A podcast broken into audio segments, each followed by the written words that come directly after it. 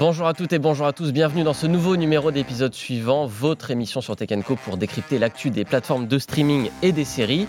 Et dernière émission de l'année, oui on va faire une petite pause après, c'est l'occasion de faire un petit best-of évidemment de ce qu'il y avait à voir sur euh, les plateformes cette année.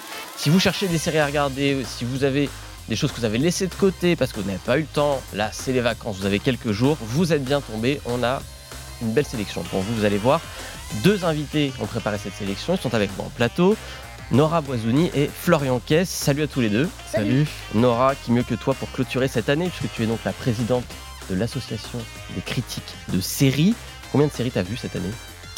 J'en ai vu moins que les années précédentes, j'avoue. J'ai été un peu plus fine bouche là-dessus. Euh, je suis un peu plus blasée, peut-être un peu plus. Ouais, je pense que je sélectionne plus qu'avant et je suis un peu moins dans la course aux séries parce que j'ai décidé de. Voilà, je, je fais plus beaucoup de critiques, euh, voire plus. Privilégier la qualité. euh, ouais, je privilégie la qualité de façon plus personnelle que professionnelle. Voilà. Florian, en face, journaliste euh, série pour Tétu. Ça. une idée de ton décompte, toi? Euh, pareil, moins que l'année précédente, je pense, mais aussi parce que pas mal de propositions décevantes en fait. Souvent, je regarde le premier épisode toujours pour un peu prendre la température. Bah là, j'ai pas été très on va, en, convaincu on par va en beaucoup de discuter. séries. euh, On va en discuter. Est-ce que le millésime 2023 euh, Florian qui est membre aussi de la CS. Oui, hein, Tout à fait, évidemment. Comme beaucoup des invités qui passent sur ce plateau, l'éminente association des critiques de séries est bien représentée dans l'épisode suivant. Bah, je vous propose d'y aller, on va en parler. Les séries de l'année, on en parle tout de suite.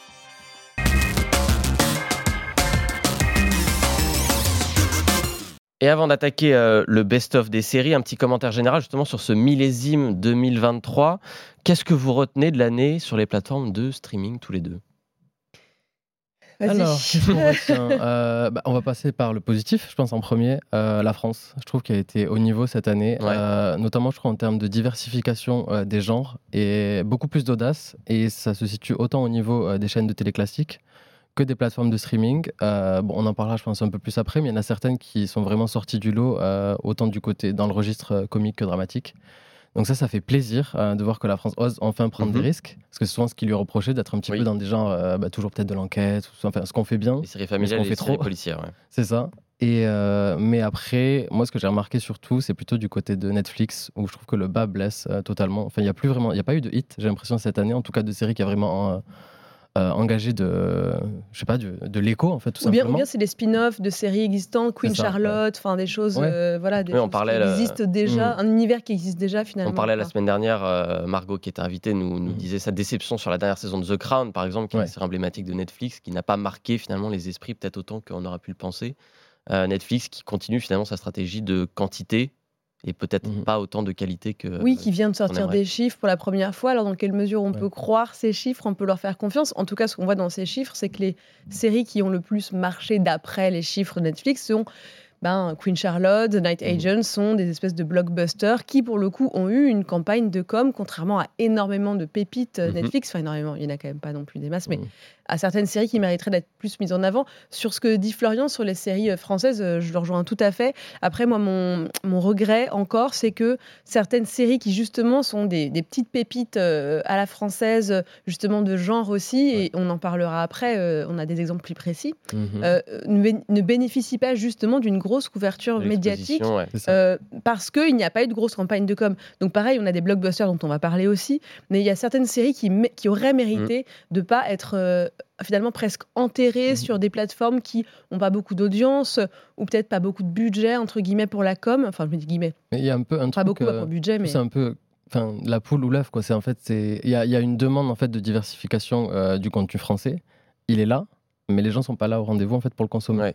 Du coup, on se dit en fait Est-ce que c'est la faute des euh, plateformes qui le promeuvent pas assez? Est-ce que c'est finalement les gens qui demandent mais qui ne regardent pas? C'est un peu le, le fameux truc d'Arte où tout le monde dit Ouais. qu'Arte c'est la meilleure chaîne, mais quand on regarde les audiences d'Arte, il n'y a pas tout le monde qui mais regarde Arte. il y a un quoi. souci de promotion, c'est sûr. Ah, Cher Euh, Tendre, qu'on a beaucoup euh, ouais. récompensé au dernier prix euh, de la CS, c'est Mm. vrai que c'est une série. Les, les- les scénaristes, les actrices, euh, la créatrice de la série nous l'a dit à la cérémonie euh, qui a eu lieu fin novembre. Elle nous a dit, mais en fait, sans les, les journalistes série, Mhm. cette série n'aurait pas existé, en fait, n'aurait pas eu euh, le succès qu'elle a pu rencontrer, qui, qui est modeste dans le sens où c'est pas une série qui a fait des millions de spectateurs, Mhm. spectatrices, mais euh, en fait, on a vu tout le casting et l'équipe était, était hyper contente et content ouais. parce qu'on nous a dit, mais en fait, sans vous, cette série, c'est vraiment euh, les journalistes, les critiques séries qui ont porté, qui ont fait connaître en fait cette série grand public.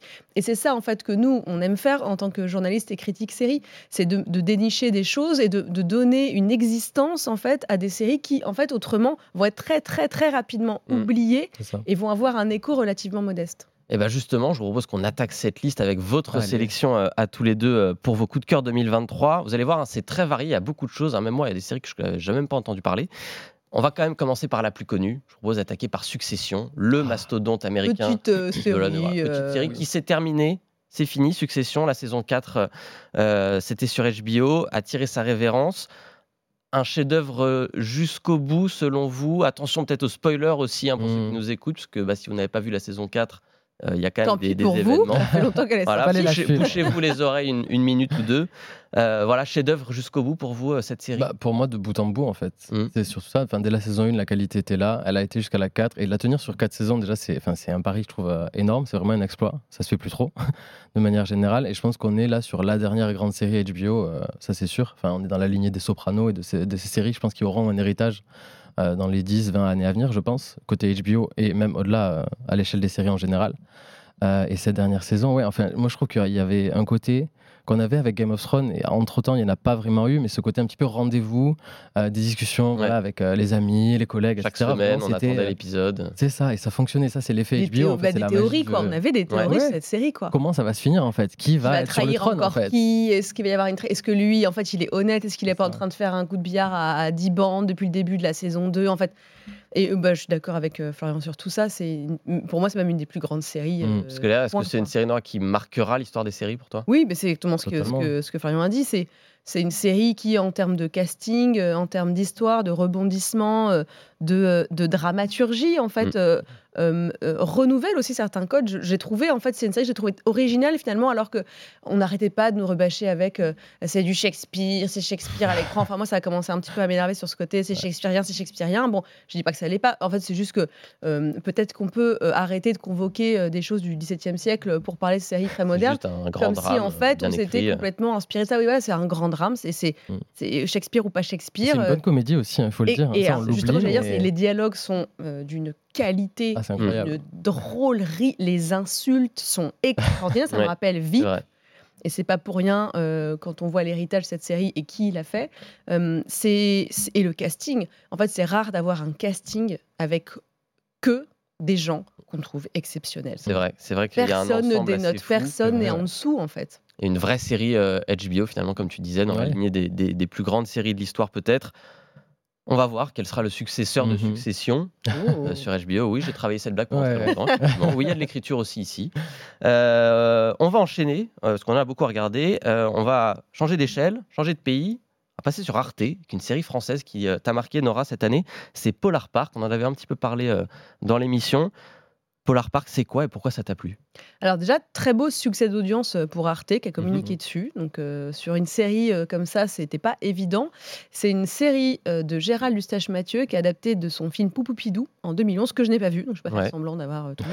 Mais on retrouve les mêmes personnages. Donc on retrouve Jean-Paul Rouve qui joue le romancier David Rousseau, qui écrit des, des polars scandinaves. On retrouve l'adjudant Louveteau qui est joué par Guillaume Gouix. Ça se passe dans le village de Mout. M-O-U-T-H-E, qui est dans le Doubs, qui est réputé, et qui existe vraiment, hein, Mhm. qui est réputé le village le plus froid de France. J'ai appris des choses envie d'y aller. très envie d'y aller. Euh, c'est une série, euh, c'est une série policière. Euh, on, on voit donc c'est un, un des meurtres un peu chelous. Donc il y a une oreille coupée qu'on trouve dans un parc qui s'appelle le parc polaire, littéralement, Ok. euh, qui existe vraiment aussi. Et donc cette, cette, ce romancier là qui se prend vraiment pour un, un flic puisque il a un personnage qui est un détective dans ses romans, euh, va commencer à vouloir enquêter. Euh, il est là-bas pour une raison familiale et il va, il va vouloir enquêter sur l'affaire. Donc il va un peu contrecarrer les plans de l'adjudant Louveteau qui lui dit Mais qu'est-ce que tu fous là? En fait, tu n'es pas euh, ton, le héros de tes livres. Et il rencontre une galerie de personnages franchement délicieux. India Air, qui joue une prof qui est fan de lui. Moi, j'adore India Air. Mhm. Je voudrais la voir dans toutes les séries et les films. Je trouve cette actrice C'est un exceptionnelle. appel qui est lancé au Non mais producteur. vraiment, en fait, chaque fois que je la vois, je la trouve géniale. Donnez-lui des premiers rôles, euh, si elle en veut. Elle mérite des premiers rôles. Donc c'est une série qui est euh, très décalée. Il y a- Ouais. elle, elle est très drôle. Il y a un humour très décalé. C'est pas une série glauque. Euh, il y a aussi un personnage qui est joué par, par Nikki, qui est une chanteuse. Et je voulais noter le nom de la personne qui chante vraiment, parce que c'est pas elle qui chante les chansons. Et euh, vous le trouvez sur Internet. La BO est disponible sur les meilleures plateformes d'écoute. La BO est fabuleuse, la chanteuse est, est vraiment géniale. Et on le voit euh, dans les images qu'on peut découvrir. Euh, Il y a beaucoup de références à Fargo, Mhm. il y a beaucoup de références Vraiment. à David Lynch, à Twin Peaks, des références à Blue Velvet, justement, avec les scènes de chansons. Il y a une scène où Jean-Paul Rouve a une bûche dans les mains, donc comme la Log Lady de Twin Peaks. Enfin, il y a énormément de références. C'est très référencé, mais c'est pas une collection de références, c'est pas un Mhm. catalogue hommage. En revanche, c'est une série que j'ai trouvée, moi, qui m'a. euh, où j'ai vraiment eu en- envie de voir la suite très vite, donc j'ai bingé Ouais. euh, la série parce que je trouve qu'elle est facilement bingeable dans le sens où c'est pas, on n'a pas un trop plein, c'est pas, euh, c'est pas du, du suspense superficiel, euh, euh, artificiel, Mhm. Ça se pardon regarde bien. ça se regarde bien. Et puis, il y a un côté très décalé, donc il peut un peu décontenancer. Au premier, déjà, on dit, ah, mais le premier épisode, il est un peu bizarrement joué. Mais c'est l'effet là, voulu. oui, et je ouais. trouve qu'au deuxième, on trouve un peu plus le rythme de croisière. En tout cas, le duo Guix euh, et, euh, et, euh, et Rouve fonctionne très bien. Euh, je trouve Jean-Paul Rouve euh, exceptionnel aussi là-dedans. Donc, je recommande cette série sous un plaid parce qu'il fait vraiment froid dans Polar Park. C'est parfait pour une, une petite série d'hiver. C'est à retrouver donc sur la plateforme d'Arte, donc arte.tv. Notez bien cette référence. Une autre série française pour enchaîner. Mhm. Cette fois, c'est toi, Florian, qui, qui a un coup de cœur pour cette série. C'est Sambre Ouais. sur France.tv. Ça a été euh, ouais, une, pe- une petite claque euh, parce que euh, bah déjà le propos, déjà, on est dans un registre beaucoup plus dramatique, il n'y a pas de côté décalé comme dans ta série Nora. C'est vraiment, on revient sur une affaire en fait. Bon, c'est inspiré, ils disent de faits réels, mais c'est vraiment, on va dire, une reproduction en cas, Mhm. qui a été faite de l'affaire donc du violeur de la Sambre. Donc c'est un homme, Dino Scala en fait, qui a sévi, qui a commis une cinquantaine de viols, d'agressions sexuelles. Euh, il y avait le même mode opératoire et ça s'est étendu pendant 30 ans. Et en fait, pendant 30 ans, il y a cette enquête. Pendant un moment, elle a été classée, elle a été réouverte. Et c'est un peu, euh, ça souligne en fait toutes les errances, on va dire, du, du système euh, de police, qui n'a pas réussi en fait à attraper cet homme parce qu'il était en fait tout simplement très intégré dans sa communauté. C'était un père de famille, personne ne le soupçonnait. Enfin bref, on a déjà vu beaucoup d'histoires de séries totalement fictives là-dessus. Là, c'est inspiré sur euh, d'une vraie histoire. Et Il y a quelque chose d'assez glaçant en fait parce que c'est comment c'est mis en scène? Donc c'est réalisé par euh, Jean-Xavier de l'Estrade, qui avait fait euh, notamment trois fois Manon sur Arte, mais qui avait fait aussi Laetitia, qui était Ouais. donc sur une affaire un peu similaire en tout cas. Euh, et il y a ce côté, pas documentaire, mais il y a un truc très euh, proche de l'humain, on va dire en tout cas. Euh, pas, il n'est pas dans la dramaturgie exacerbée.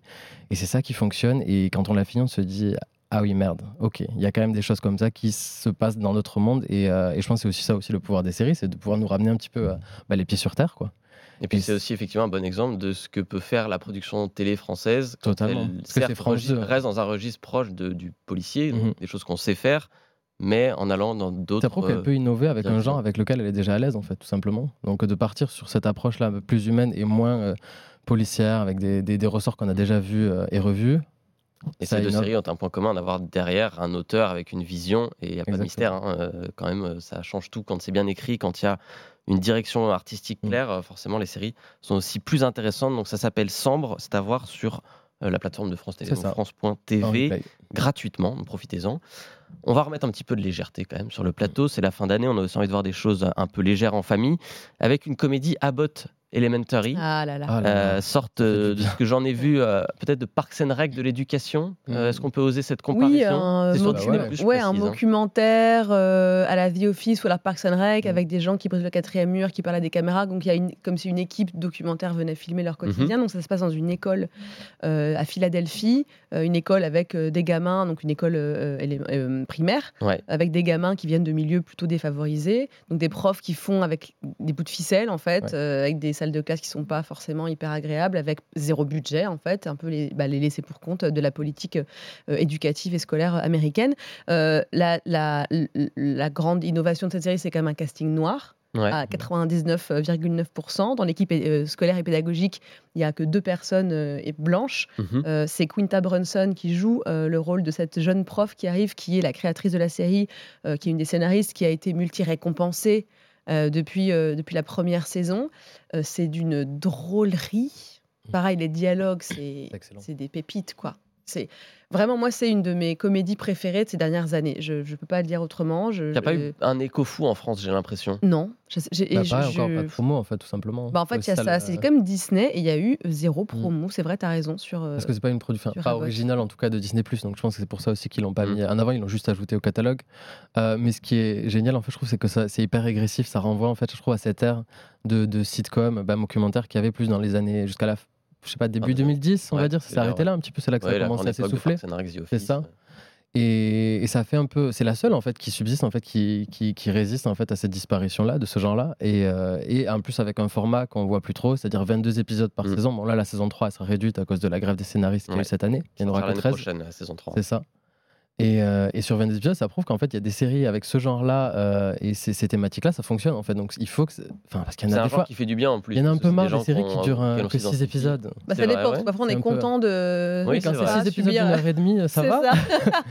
Mais là, Non, mais c'est vrai que euh, ça fait plaisir de les retrouver. Enfin, chaque semaine, on se dit, ah, Mm. on en a pour 22, c'est trop bien, ça. quoi. Et en fait, quand ça s'arrête, on se dit, ah, déjà, sauf que non, pas déjà, c'est 22 épisodes. Et ce qui est la preuve que quand une série est, est hyper bien écrite et que le casting est au rendez-vous, bah, les spectateurs sont aussi au rendez-vous. Et ça fait. Et je suis d'accord, il y a un côté doudou avec cette série. Totalement. On s'attache à tous les personnages. euh, ils sont assez, ils sont quand même caricaturaux, mais c'est ça qu'on aime, Mm-hmm. comme dans The Office, comme dans Parks and Rec, et les retrouver, les voir aussi évoluer sur certaines choses. Alors juste pour Ça dire aux gens, c'est une série. euh, euh, on peut la prendre même en plein milieu. Il y aura quand même des fils, on va pas des arcs, qu'on va Mm. pas se fait comprendre, mais ça reste des des choses qui se résolvent finalement. Il y a toujours une petite morale à la fin de chaque épisode qui parfois est un petit peu trop cheesy, euh, mais qui euh, mais qui fait du du- bien quoi. En tout cas, contrat euh, dans ce genre de. de- en de tout cas, série mais- euh, série à, à mourir de Il rire. n'y a que deux saisons, donc c'est le moment de monter dans le train sur euh, le train d'Abbott Mhm. Elementary avant le début, donc en février, je crois, de la troisième saison sur. Disney+.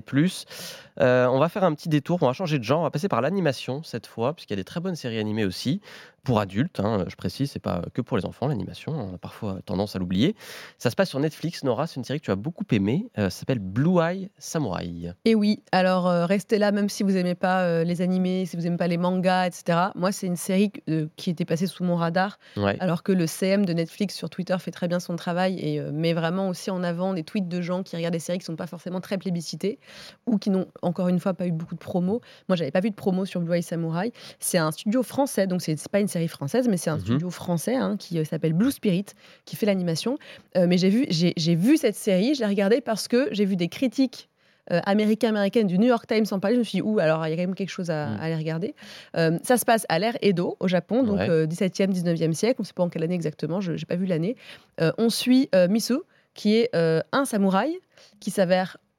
Voilà, il y a, y a une- un petit reveal euh, à la fin de l'épisode 1, mais dont on se doute pendant tout le premier épisode, qui est qui a les yeux bleus, qui est métisse en fait D'accord. qui est donc euh, le fruit d'une relation. euh, alors on comprend que la relation n'était pas forcément très consentie Mhm. euh, entre un homme blanc et à l'époque les hommes blancs il y en a une Au poignée seulement sur le territoire ouais. japonais à cette époque-là, l'ère Edo, et une, une femme japonaise.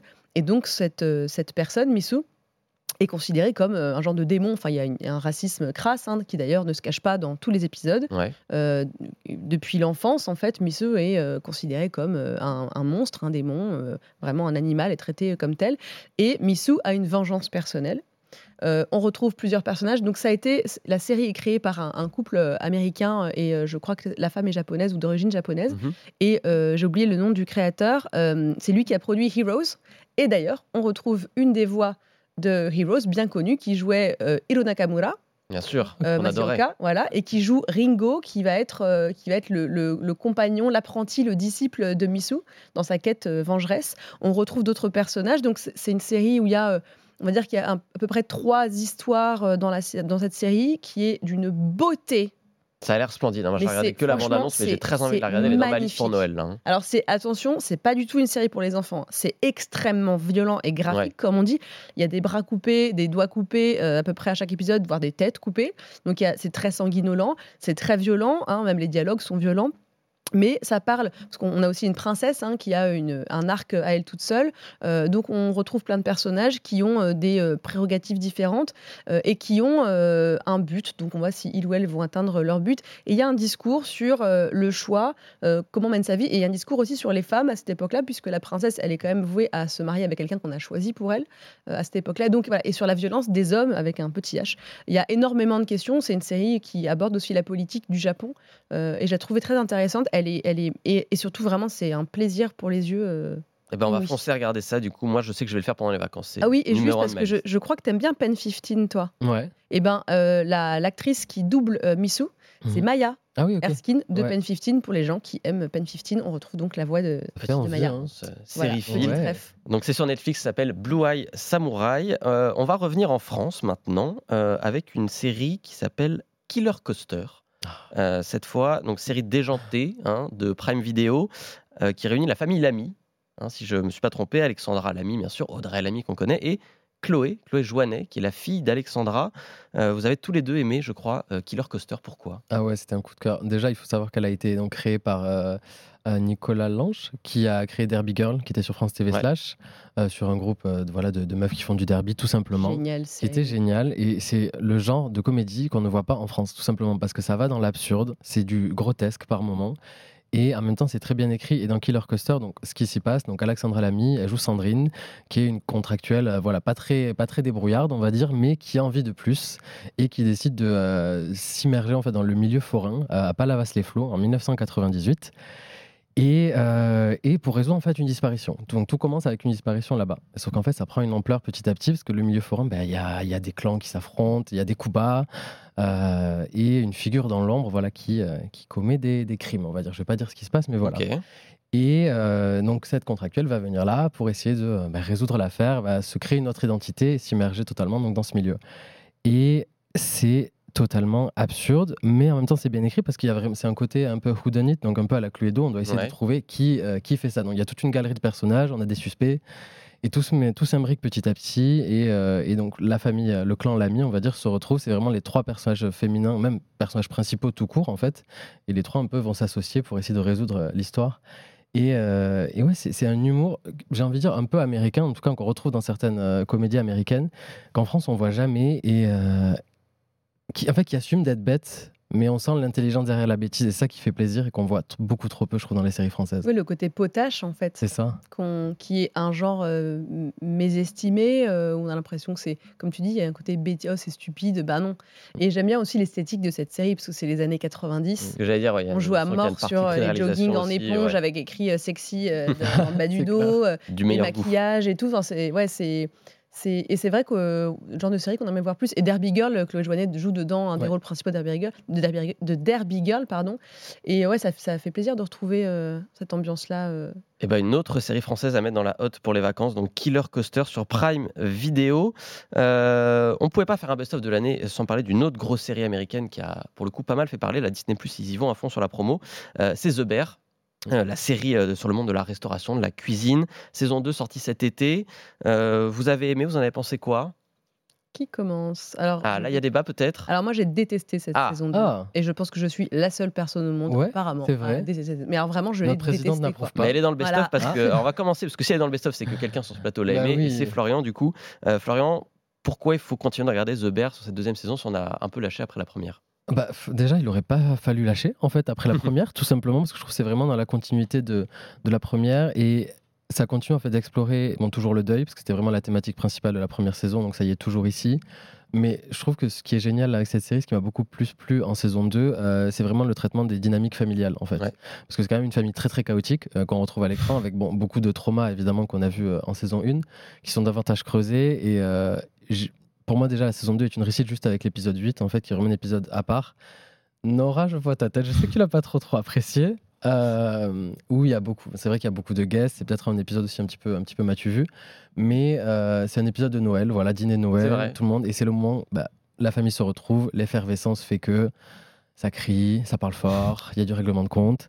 Euh, et c'est vrai que moi ça m'a beaucoup parlé. En fait, simplement, je trouve que c'est vraiment une exploration de la famille qu'on trouve euh, trop peu en fait. Et ça m'a fait ça m'a fait plaisir de le voir. Et c'est surtout très vrai que bien la joué. saison 2 assume peut-être même plus le côté famille que cuisine, Ouais. restauration, parce qu'en fait, il n'y a plus vraiment de resto, parce que le resto est en rénovation, Ouais. reconstruction, etc. Donc il y a des recherches culinaires, mais c'est très centré sur les personnages, peut-être plus que sur la l'odeur euh, des, des grilles et autres.